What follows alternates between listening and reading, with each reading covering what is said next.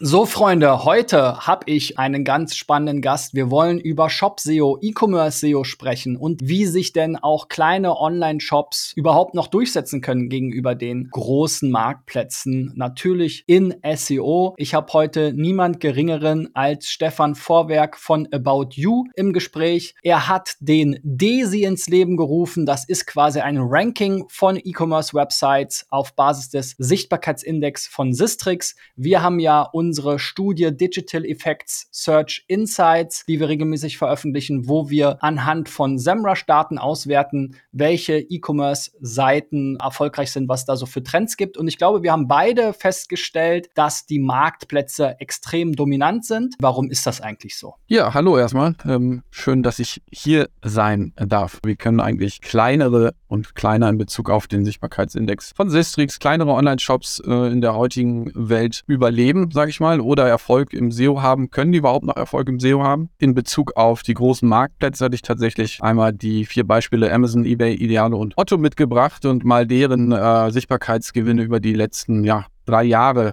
äh, ähm, aufgezeichnet. Da ist ein eBay mit knapp einer Verdreifachung der Sichtbarkeit, ein Otto mit Veranderthalbfachung der Sichtbarkeit, Idealo hat sich fast verdoppelt. Amazon ist relativ stabil, aber auch auf einem sehr, sehr hohen Niveau mit einer Wachstumsrate von 18 Prozent über die letzten drei Jahre. Ja, was, was macht die, was macht die stark, gerade, gerade im SEO? Ich glaube, das Thema Inventardiversität, die können halt sehr, sehr viele thematische E-Commerce-Themen abdecken, sei es äh, Fashion, sei es äh, Home and Living, sei es DIY, Baumarkt etc. Die können quasi viel, viel mehr Keywords targetieren als ein sehr spezialisierter Online-Shop.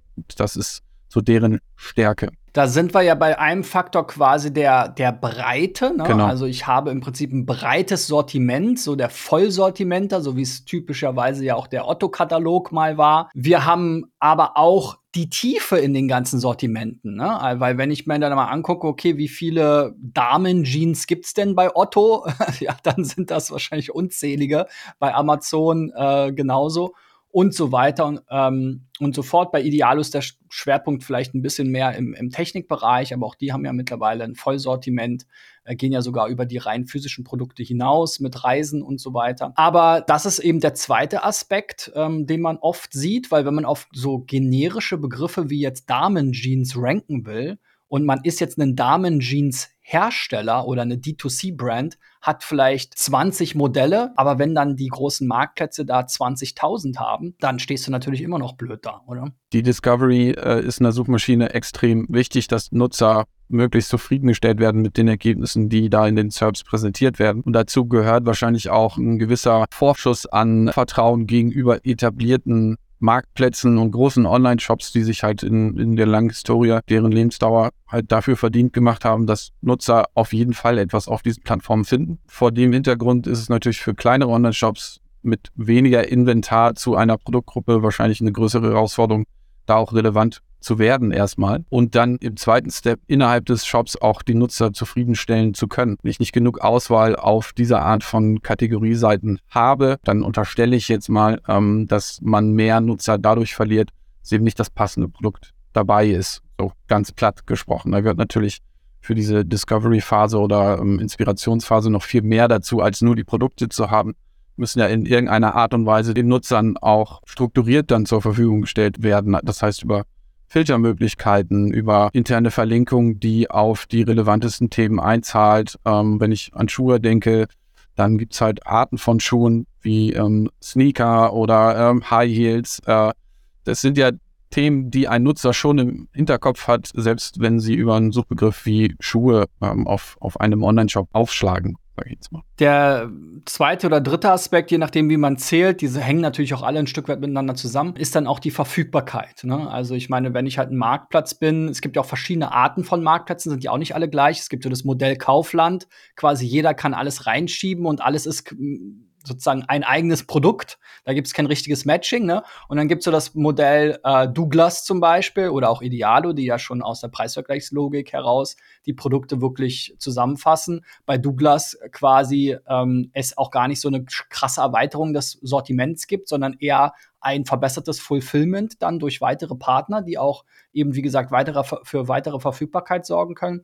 Also sicherlich auch ein Thema, was man sehr, sehr schwer ähm, äh, lösen kann. Jetzt gibt es aber ja verschiedene ja, verschiedenste Modelle. Also E-Commerce SEO ist ja auch nicht gleich. Ne? Ich denke, wenn wir jetzt über diese Klassiker sprechen, wie jetzt eben SEO für einen Modeshop, dann sind wir natürlich schon bei diesen ganzen sehr großen, sehr generischen Themen, ja, Damenjeans, Damenschuhe, Sneaker und so weiter und so fort, T-Shirt, verschiedene Marken wie Adidas, Nike. Da trifft das schon sehr, sehr stark zu mit, ich brauche das große Sortiment und so weiter und so fort. Ich jetzt in, in meinem Setting eine Agentur, die jetzt, äh, ja, ich glaube, wir haben gar keinen Fashion Shop in der Betreuung, wenn ich das richtig äh, sehe, fällt mir jetzt auf jeden Fall keiner ein. Wir haben oft eben dann eher so Spezialhändler und auch mal so D2C-Brands, die wir betreuen. Ja, da ist mir schon öfter aufgefallen, dass es durchaus auch kategorieartige Begriffe gibt, wo in den SERPs eben keine Kategorieseiten kommen. Ja, also so mein mein Lieblingsbeispiel, auch wenn es hinkt, mir fällt gerade kein besseres mehr ein, ist immer so Paracetamol oder auch Ibuprofen. Ist halt ein Wirkstoff, ein generischer Wirkstoff, ist quasi eigentlich wie so eine Art Kategorie im Shop. Man kann es natürlich auch in Schmerzmittel sehen. Aber es gibt im Prinzip hunderte Hersteller, dadurch, dass es eben so ein generischer Wirkstoff ist, die Paracetamol anbieten.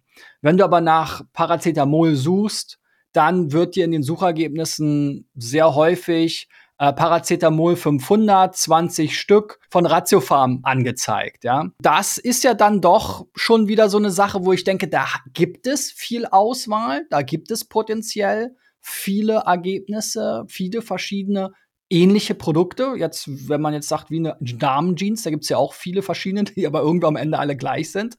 Vor allem noch Blue Jeans.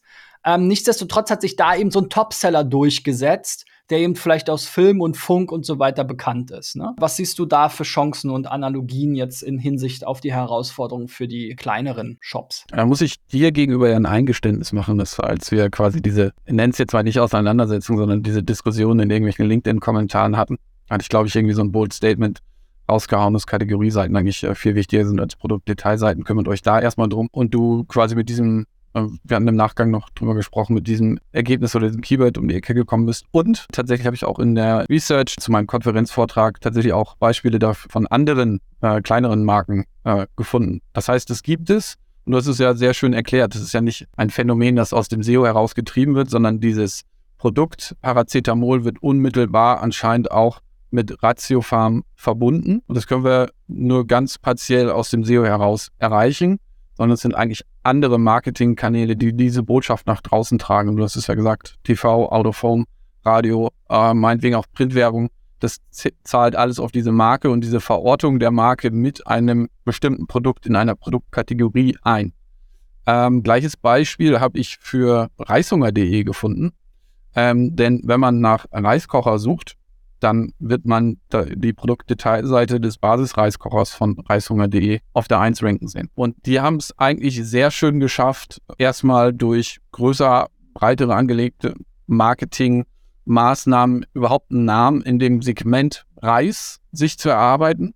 Ähm, die waren, glaube ich, bei Höhle der Löwen, haben da also einen gewissen initialen Bass für die, für die Marke kreiert. Gleichzeitig schaffen sie es, oder ich gehe davon aus, dass es aktiv getrieben ist, egal was du sonst noch äh, zum Thema äh, Reiskocher suchst, da ranken nämlich in der Regel Marktplätze, sowas wie Otto ähm, oder auch ein Kaufland.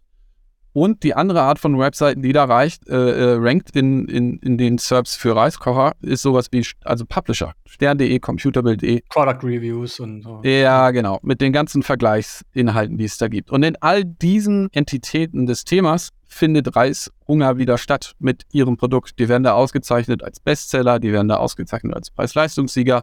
Mal mit der einen Variante, mal mit der anderen Variante des Reiskochers. Aber im Grunde ist es halt ein Unternehmen, das in dem physikalischen Bereich äh, sich um drei unterschiedliche Varianten von Reiskochern dreht. Das muss man sich mal vorstellen. Ähm, und finden quasi aber in allen Top 10 bis Top 15 Ergebnissen zu dem Thema Reiskocher statt. Und ich unterstelle einfach mal, dass daraus dann auch eine organische Suchnachfrage entsteht, die ansetzt, nachdem ich mich über das Thema Reiskocher informiert habe, was könnte denn jetzt der beste sein? Und wenn ich überall diese Marke finde, entweder konvertiere ich über den Vergleich, über den Affiliate-Link äh, oder ähm, ich unterbreche da meine Journey und starte das nächste Mal aber direkt indem ich nach Reishunger Reiskocher suche, weil ich gar nicht mehr weiß, wie das Gerät selber heißt.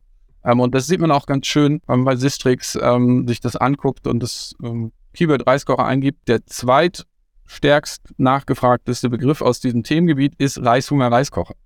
Und da kommt lange nichts und dann kommt ein Wettbewerber. Reishunger Reiskocher suchen laut Sistrix knapp 7000 Menschen im Monat ähm, und Kuku Reiskocher ist nur noch ein Drittel davon, also knapp zweieinhalbtausend Menschen. Ja, das zeigt eigentlich ganz schön, dass eine SERP zum Thema Reiskocher ohne das Produkt von Reishunger gar nicht auskommen kann, äh, weil es eine gewisse Erwartungshaltung innerhalb der Suchenden ist. Das unterstelle ich. Ja, ein sehr spannendes Beispiel, weil nämlich die Kolleginnen und Kollegen natürlich auch eine Reiskocher-Kategorie oder Übersichtsseite haben, wo sie sogar, und ich würde mal behaupten, da, haben ja, da, arbeiten ja sehr, sehr kompetente Leute, zumindest in der Vergangenheit habe ich da ja auch schon das eine oder andere Interview geführt. Richtig. Haben sie auch so einen Vergleich ihrer eigenen gebaut, der eigentlich fast genauso aussieht wie diese typischen Stern.de äh, und so weiter. Also die haben schon versucht, sich eigentlich daran anzupassen, aber aber ich habe jetzt eben das Basismodell bekommen, was eben 45 Euro kostet als Ergebnis hier in den Suchergebnissen. Also da hat sich Google, obwohl es von reishunger.de selber auch noch mal so eine ja, so eine SEO-Landing-Übersichtspage gibt, dennoch für die Produktdetailseite entschieden. Ja, sehr, sehr spannender Case. Da kann ich es nicht erklären. Äh, es gibt aber ein zweites Beispiel, das ich noch habe aus dem Supplement-Bereich. Da wäre ich auch noch drauf gekommen. Muskeln aufzubauen. Äh, da gibt es nämlich einen ganz interessanten Case von ISN, nennt sich die Firma, oder die, die Marke einer Firma, die sich Fitmart nennt. Die haben es quasi geschafft, ein Produkt auch als Trademark anzumelden, das sich äh, Designerway Protein nennt. Ich bin in dem Bereich jetzt nicht Profi, äh, ich habe aber ISN zu Hause im Kühlschrank stehen. Und ich habe immer gedacht, das wäre so eine Subkategorie von Whey-Protein. Das ist aber gar nicht der Fall, sondern die haben einfach einen Markenbegriff kreiert, der jetzt, nachdem sie das quasi durch Push-Marketing, vor allen Dingen sehr stark im Influencer-Marketing äh, sind die unterwegs ähm, oder nehme ich sie wahr, haben sie diesen Begriff Designer Whey Protein quasi für sich geohnt. Und äh, bei 2400 Leuten, die da im Durchschnitt nachsuchen, ist das ja schon mal was, ähm, dass man da rankt. Ähm, und die gesamte SERP zu dem Begriff Designer Whey Protein kann man sich auch mal angucken.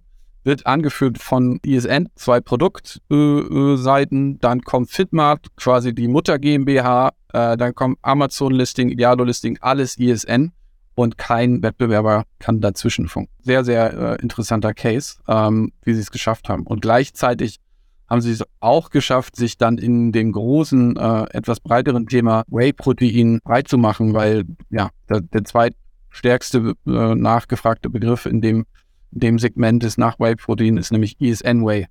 Ähm, das ist ja schon eine starke, starke Aussage dafür, dass man eigentlich an ESN nicht vorbeikommt in dem Thema. Ähm, und dem muss meiner Meinung nach auch eine Suchmaschine wie Google Rechnung tragen.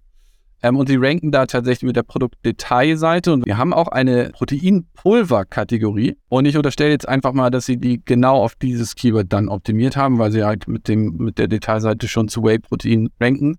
Ähm, die ist nämlich auf Proteinpulver optimiert, die Seite. Also ganz technisch gesehen auf, auf einen eigentlich das gleiche meinenden Begriff, ähm, schaffen es aber auch dazu, dann mit der Kategorieseite zu ranken. Ja, ich habe noch mal ein ähm, Beispiel, äh, ja auch aus dem eher generischen Bereich, ähm, wo es um ja, Home and Living geht. Und zwar zum Beispiel Te äh, Sisal Teppichfliesen. Ja?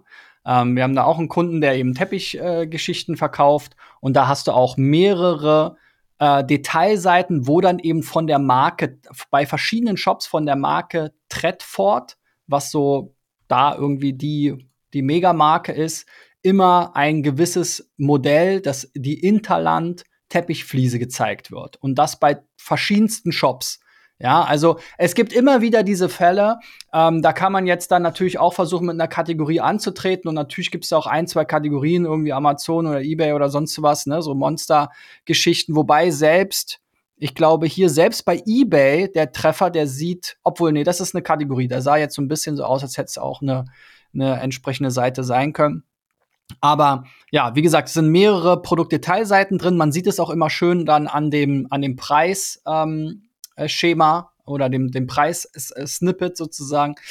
Also es gibt äh, wirklich viele so im Detail dann solche Kategorien. Ganz spannend ist ja hier, ähm, gerade der D2C-Bereich, den wir ja jetzt eben mit Reishunger und durchaus auch mit diesem Whey oder Nahrungsergänzungsprodukt da hatten. Also das ganze Thema Reis wurde ja durch Reishunger in Deutschland sehr, sehr stark etabliert. Das ist so ein Sleeper-Thema gewesen. Ne? Die Leute sind in Aldi gegangen, haben da den den weiß nicht, was da wieder Reis da heißt, die Reistüte zum Aufkochen gekauft und das war's, ne?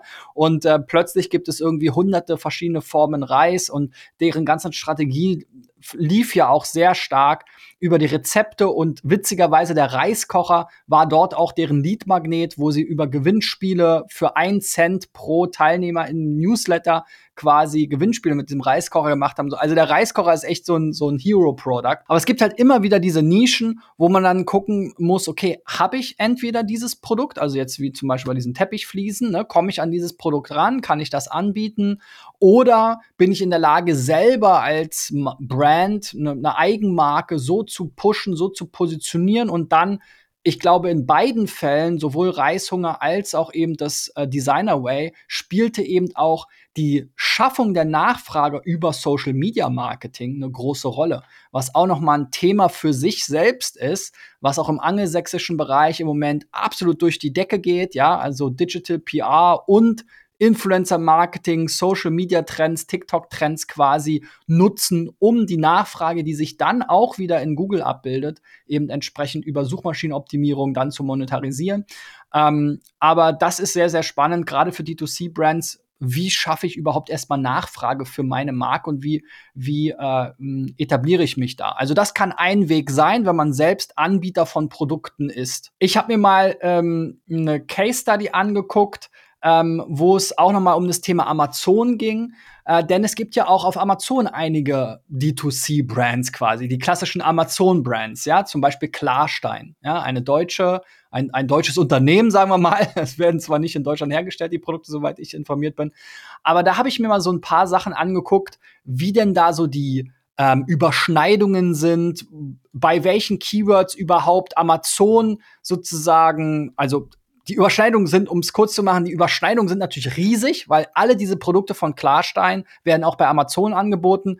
Das heißt, bei all den Kategorien wie Spülmaschinen, Staubsauger, Klimaanlagen, Kaffeemaschinen, Gefrierschränken und so weiter, ist natürlich Amazon viel stärker, weil die Produkte hier nicht so ähm, ja nicht so etabliert sind, so wie wir es jetzt eben bei dem Reiskocher gesehen haben. Ja, es gibt ein Gegenbeispiel und das ist ein Raclette. Ja, also das könnte schon so ein Hinweis sein auf so ein Produkt, wo die vielleicht ein bisschen stärker reingegangen sind. Aber äh, es ist natürlich immer eine große Herausforderung, wenn man in so einem Marktplatz eigentlich wächst und seine Brand aufbaut. Denn selbst bei den Brand-Keyword-Kombinationen, also Klarstein Küchenmaschine, Klarstein Klimaanlage, Klarstein Kühlschrank und so weiter, Klarstein Heißluftfritteuse, auch gerade ein Trendthema, ist überall Amazon, auch wenn dort Klarstein meistens auf der 1 ist, entweder auf der 2 auf, oder auf der 3, manchmal auch auf der äh, 4, ja.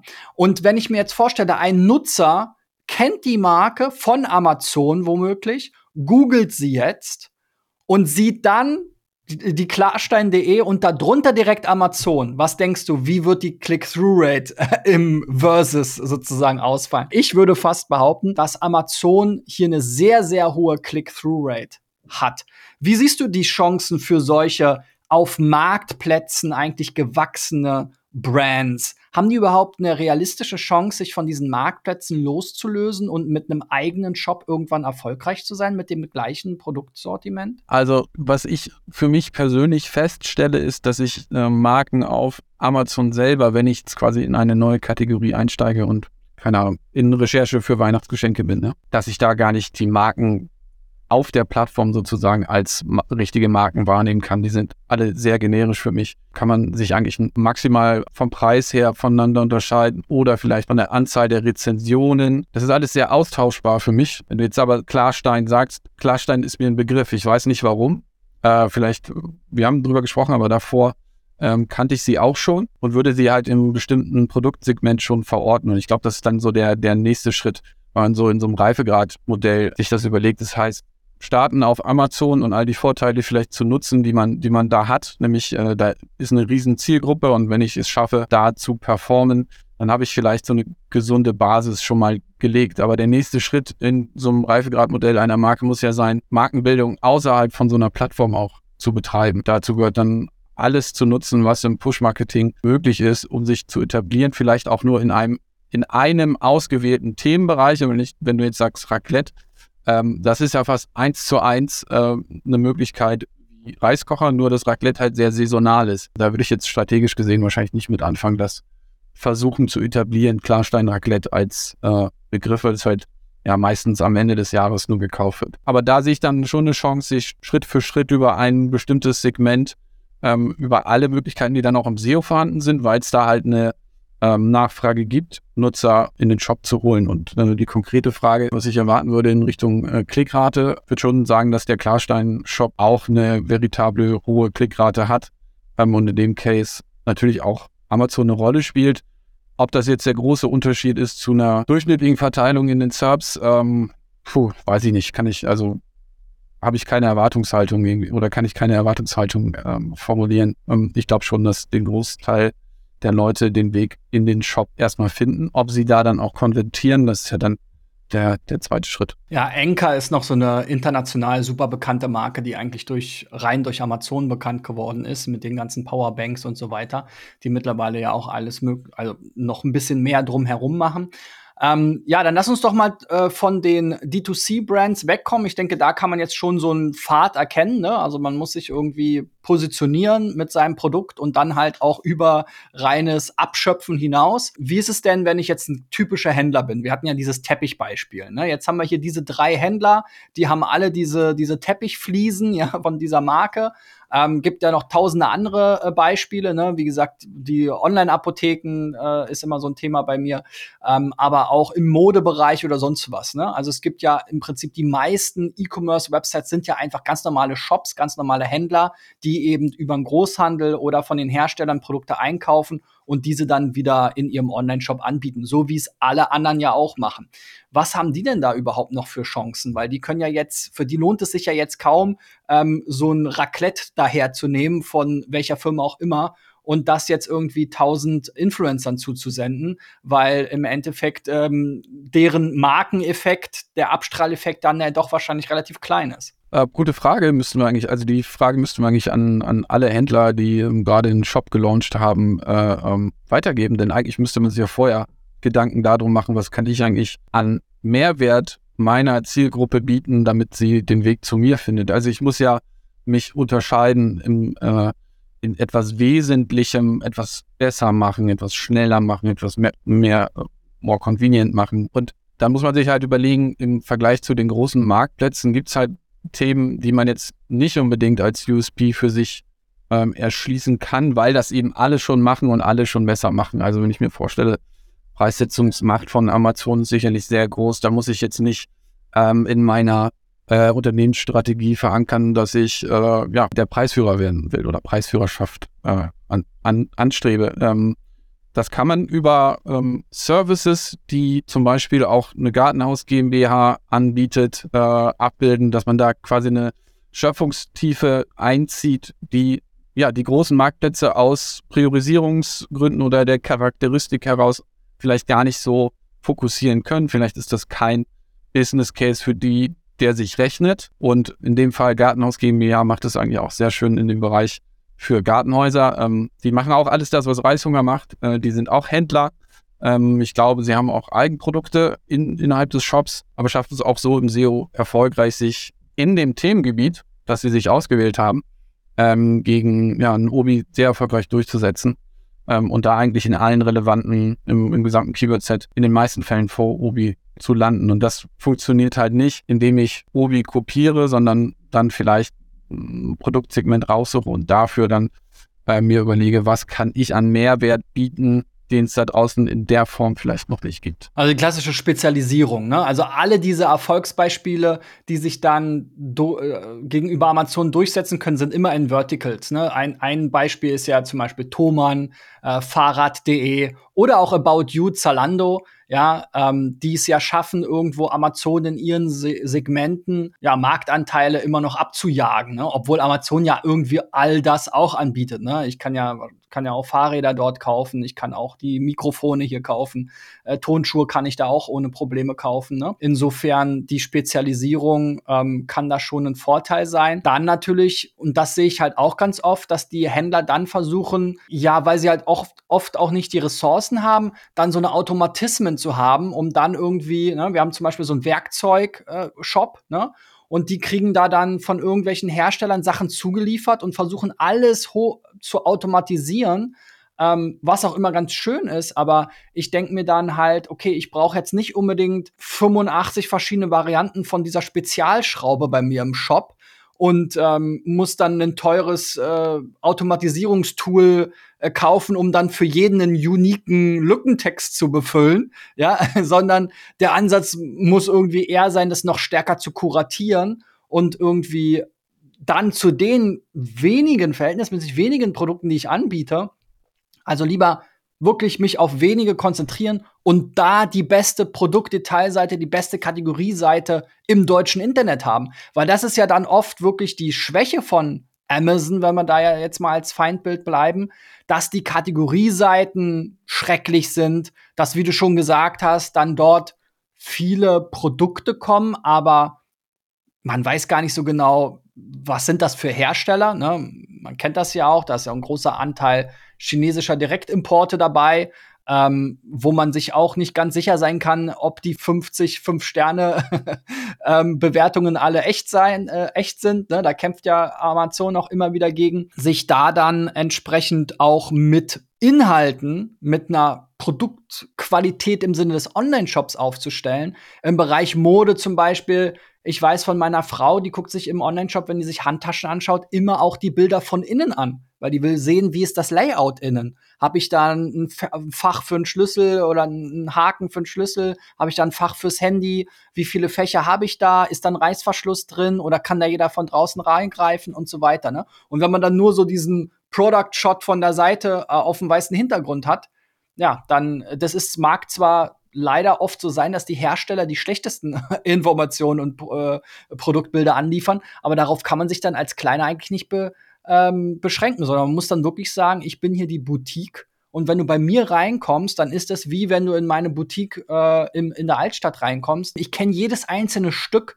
Ich weiß, warum das hier in meinem Laden hängt und ich kann dir genau sagen, was daran das Richtige für dich ist oder nicht. Ja, das ist schön, dass du, also das ist eine super Einleitung zu dem äh, Beispiel äh, zehnmal bessere Produktdetailseiten. Da kann man ja noch mal ein bisschen drauf rumdenken und äh, das Beispiel ist whisky.de. Ähm, die sind quasi ein Spezialshop für Whisky. Obvious. Was die Herausforderung aus meiner Sicht ist, äh, bei einem Produkt wie äh, einem Getränk, ist halt irgendwie dieses, und gerade bei Whisky oder auch Wein äh, und anderen Spirituosen, die vielleicht ein bisschen äh, ja, so, so, so ein Charme mitbringen, dass man sich ein bisschen auskennen muss und so weiter. Ne? Also, dass man da so ein bisschen Wissen aufbauen muss, um sich entscheiden zu können oder ein schönes Geschenk zu machen. Und die schaffen es auf ihren Produktdetailseiten eigentlich super digital den Geschmack des Getränks darzustellen. Also ich glaube, es gibt äh, keinen besseren Ort als dort, um äh, neuen Whisky zu entdecken und zu wissen, wie der schmeckt. Wir haben auch sehr viele äh, Nutzer-Reviews. Diese Nutzer-Reviews clustern die quasi in drei Segmente. Einmal Geschmack, also wie,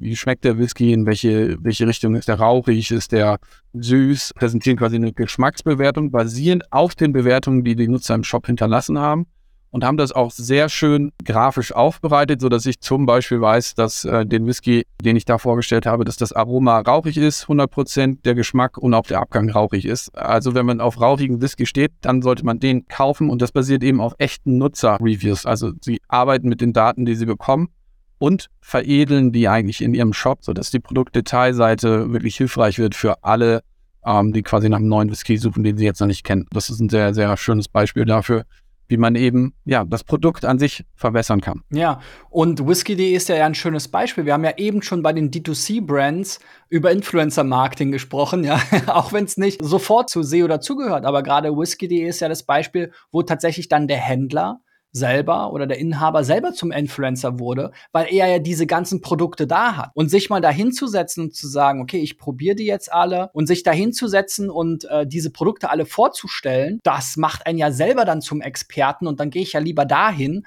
als irgendwo bei Amazon, wo jede Pulle gleich aussieht und ich nur irgendwie äh, gekaufte äh, Rezensionen vielleicht noch habe. Also da kann dann tatsächlich die Strategie sein, wirklich selber zum Experten zu werden. Auch bei Thomann, ja, ich bin ja jetzt hier sehr interessiert an, an Audio- und Video-Equipment und so weiter. Bei Thomann gibt's auch viele sinnvolle Informationen, die es eben bei Amazon nicht gibt. Auch Videos und so weiter, Audio-Infos, die du halt, die du halt jetzt in so einer normalen Produktbeschreibung bei Amazon, die ja auch alle schon sehr spammig immer sind, wo dann schon irgendwie der Produktname schon irgendwie so ein Keyword-Cluster ist eigentlich und so weiter. Also wo man sich dann auch gar nicht so gut zurechtfindet.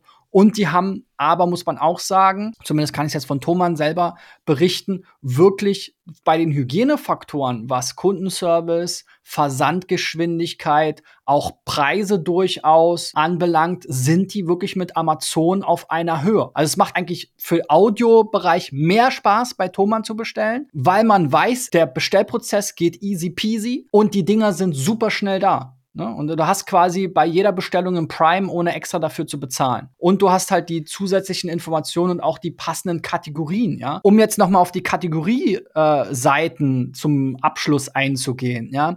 Da ist ja auch immer so ein Battle, was soll man jetzt an Filtern anbieten und was nicht. Ich glaube, wir hatten es sogar im Podcast mit DM. Eine der erfolgreichsten Seiten war der Kondomgrößenberater. Weil das ist ja was, wo man sich fragt, was soll ich denn da jetzt nehmen? S, XL, bringt nichts, wenn es dann nicht passt und so weiter, ne? Und dann haben die da eine schöne Kategorieseite, die sie super aufgewertet haben mit Kaufberatungsinhalten, wo ich sage, tip top.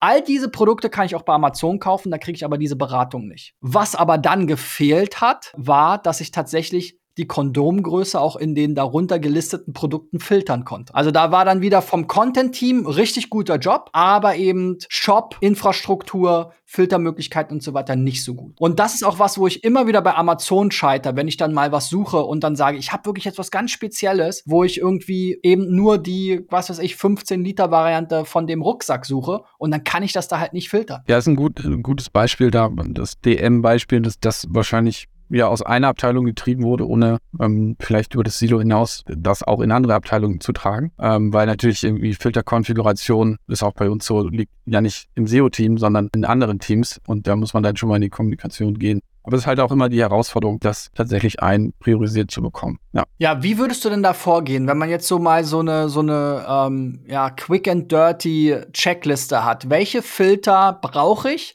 und welche Filter sollte ich auch für Google zugänglich machen?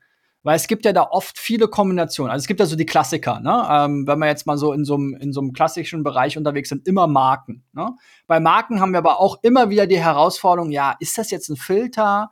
In, gerade im Modebereich, aber auch jetzt bei den Apotheken und so. Also Marken spielen ja heutzutage so eine wichtige Rolle. Viele Shops haben ja auch eigene Marken-Landing-Pages. Dann gibt's diese Preisfilter. So Preise, hm, sagt man in der Regel immer so, ah, eigentlich ein blöder Filter. Es gibt aber eben auch Produktsegmente, wo gezielt nach einem Preissegment gesucht wird, ne? Geschenke zum Beispiel oder sowas. Hast du da so universelle Tipps, die du mitgeben kannst? Also das heißt uni universelle Tipps. Ich finde es immer weniger komplex, wenn Funktion von SEO-Zielen getrennt ist. Das äh, reduziert nämlich die Komplexität in der tatsächlichen Exekutierung von Änderungen. Ich glaube, wir SEOs sind schnell dabei, auch historisch bedingt Filter ähm, so zu denken, dass okay, wenn ich Filter auswählen kann und die auf der Seite sind und die für einen SEO-Kanal relevant sind, dann sollten die auch aus der Filterbox verlinkt werden. Das ist halt in den meisten Shop-Systemen nicht eine Standardkonfiguration. Deswegen würde ich das von da entkoppeln und über eigentlich interne Link-Module versuchen, die Filter-URLs, die ich brauche als, als SEO-Team, ähm, ja, über Link-Module letztendlich auch zugänglich zu machen für Nutzer und den, ähm, den Crawler. Jetzt ist das von der Usability oder von der Produktqualität her vielleicht nicht im ersten Schritt die beste Lösung, aber es ist immerhin ein Weg in die richtige Richtung für eine Search Performance. Und da kann man sich überlegen, wie man das vielleicht innerhalb des Produkts nicht priorisiert, aber noch noch veredelt sozusagen, dass es da ein Link-Modul gibt, das visuell vielleicht ein bisschen zu priorisieren, ein bisschen weiter nach oben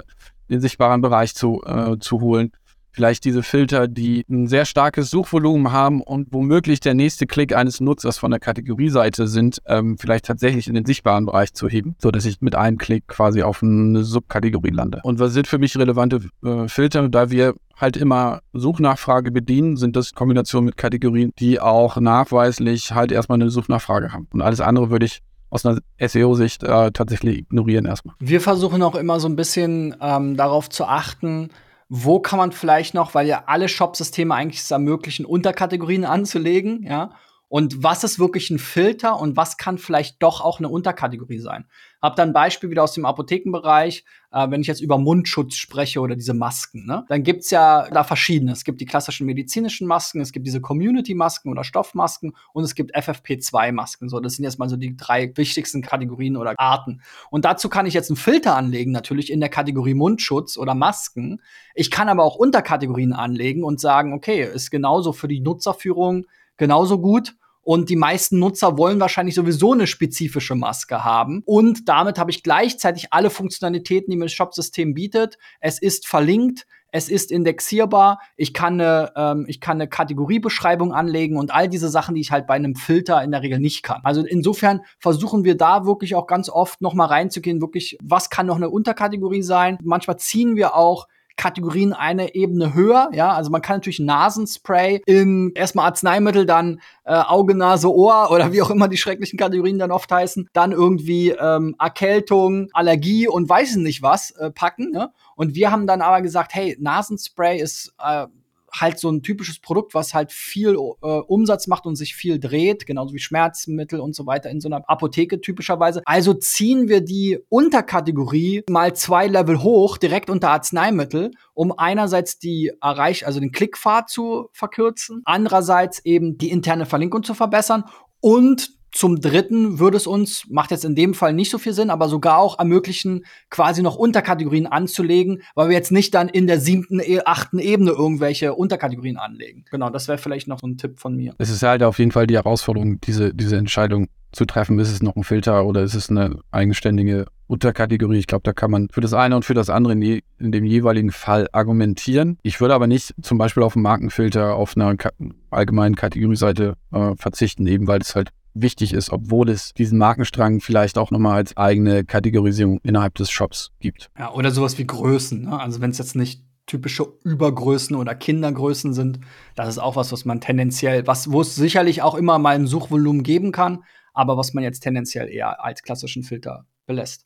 Ja, super, Stefan. Dann haben wir doch einen guten, ähm, ja, eine gute Rundfahrt gemacht hier durch die typischen äh, Themen ähm, in der Shop-Optimierung aus mehr der strategischen Sicht, nicht so nitty-gritty äh, Technical-Kram. Äh, Darauf kommt es ja, wenn man ein vernünftiges Shop-System hat, hoffentlich immer weniger an, sondern mehr darauf habe ich einen vernünftigen Kategoriebaum, habe ich das richtige Sortiment und benenne ich meine Produkte und Kategorien auch so, wie sie gesucht werden. Insofern vielen Dank an, an dich, Stefan. Schaut euch gerne natürlich auch den Desi an äh, vom Stefan. Einfach, ähm, ja, ich denke, bei, auf deiner Website, ne, stefanvorwerk.de oder? Sucht bitte nach desi stefanvorwerk.de, damit äh, da eine Entität entsteht. Genau, sehr gerne und bei uns auch gerne noch mal nach E-Commerce SEO Studie suchen, dann findet ihr auch unsere, ja. Und ähm, dann ähm, ja, kann ich euch unten auch noch mal in den Show Notes verlinken. Lasst lasst mir gerne mal eine Bewertung ähm, in den ähm, ja, Podcast Stores, wo auch immer du es gerade hörst, da. Und dann geht's nächste Woche weiter. Bis dahin, euer Christian und ciao, ciao, Stefan. Ciao.